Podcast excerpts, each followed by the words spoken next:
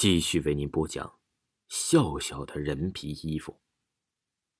夜漆黑如墨，没有月光，没有星光，隧道里昏黄的灯光透过车窗，在车厢里来回穿梭。王小帅已经不记得这是第几次穿过隧道了。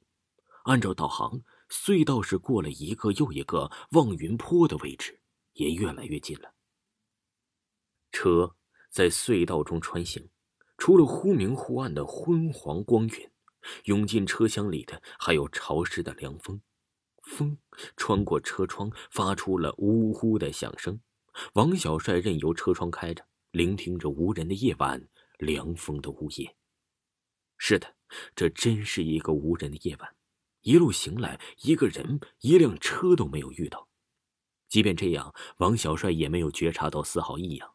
那种对恐怖故事的创作热情已经淹没了一切。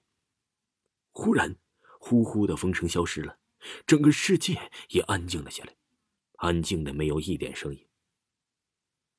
王小帅回过神来，发现车子已经驶出了隧道，这车灯里的灯光啊，飘荡着若有若无的雾。虽然雾不是很浓，王小帅的心里还是提高了一丝警惕。他看到雾的第一时间，想到了梦里的女尸。还有十五分钟就到了笑笑发送的位置了。王小帅的眼睛啊，睁的那是大大的，小心翼翼的驾驶着。他可不希望噩梦成真呐。只可惜，从他发动汽车的那一刻起，事情就已经偏离了正常的轨迹，也由不得他再不想，或者是想了。雾越来越浓，吞没了一切。王小帅握着方向盘的掌心是湿漉漉的，不知道是汗水还是雾水。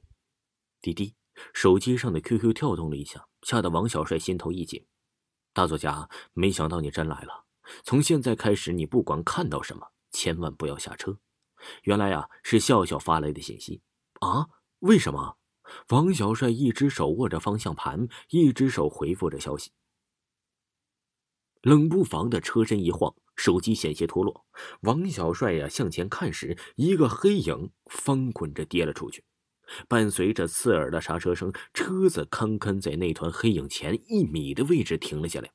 王小帅的心呢是通通通直跳，眼前的情况告诉他，他撞到东西了。明亮的灯光穿过白雾，照在那团黑影身上。王小帅呀是揉了揉眼睛，看清楚了，那是一个倒在血泊中的长发女子。不管遇到什么，你千万不要下车呀！王小帅的手刚刚触及到车门，便响起了笑笑的警告。怎么办？即便没有笑笑的警告，王小帅也没有勇气下车去查看伏在地上的女尸。就在王小帅犹豫的时候，地上的女尸啊是微微动了一下，虽然幅度很小，但是他还是捕捉到了。笑笑的信息来了，信息内容只有两个字儿。快跑！这这一刻呀，王小帅是不再迟疑，发动汽车绕了个弯，油门也是狂踩到底。几乎同一时刻，原本匍匐在地的女尸四肢撑地，像野兽一样追着呼啸而过的汽车狂奔而去。这白雾不知何时已经消散了。透过后视镜，王小帅看到了正在以诡异姿态追赶的女尸。奔跑中，这女尸摆动的幅度越来越大，套在身上的衣服左右摇摆的很是滑稽。几分钟之后，衣服片片破碎，同时掉落的还有一块一块崩裂的皮肤。从女尸到长满毛发的红眼怪物，也不过短短的几分钟时间。王小帅暗自庆幸，笑笑及时的提醒。眼下所见，这已经颠覆了王小帅的认知。过了这一晚，说不定他还真有不少故事可写。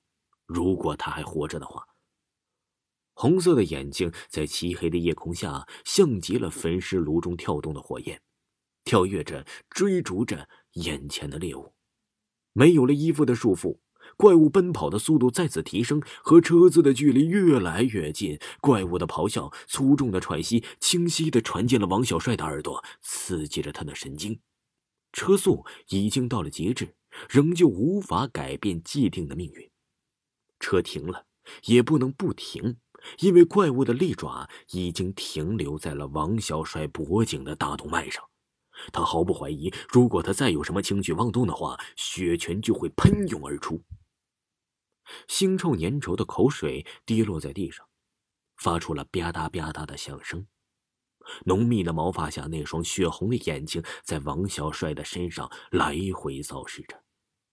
怪物在打量着王小帅，王小帅也在打量着怪物。他知道恐惧不能给他任何帮助，倒不如索性忘记。这敢于面对和改变命运，在多数情况下画不上等号。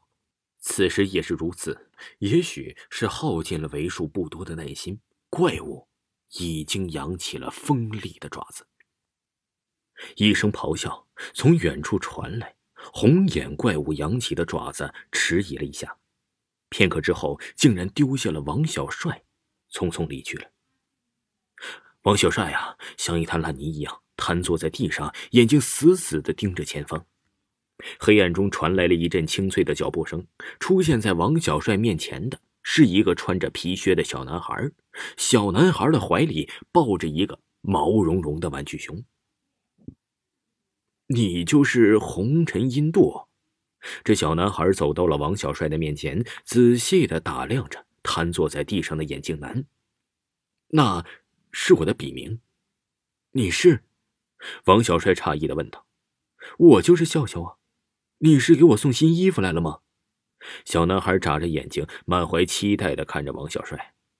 啊，呃，是的。王小帅连忙爬起来，从车子里拿出了手提袋。不过，我想我弄错了。我以为……王小帅尴尬的看着连衣裙。没关系，我对你这件新衣服很满意。你知道吗？我已经两年没换过衣服了，真是谢谢了。小男孩说完话，眼睛已经是一片血红，指尖。冒出了一片片锋利的指甲，指甲一点点的划开皮肤，剥下了一张完整的人皮。终于有新衣服穿了，听众朋友，笑笑的人皮衣服就给您播讲完毕，请您继续收听。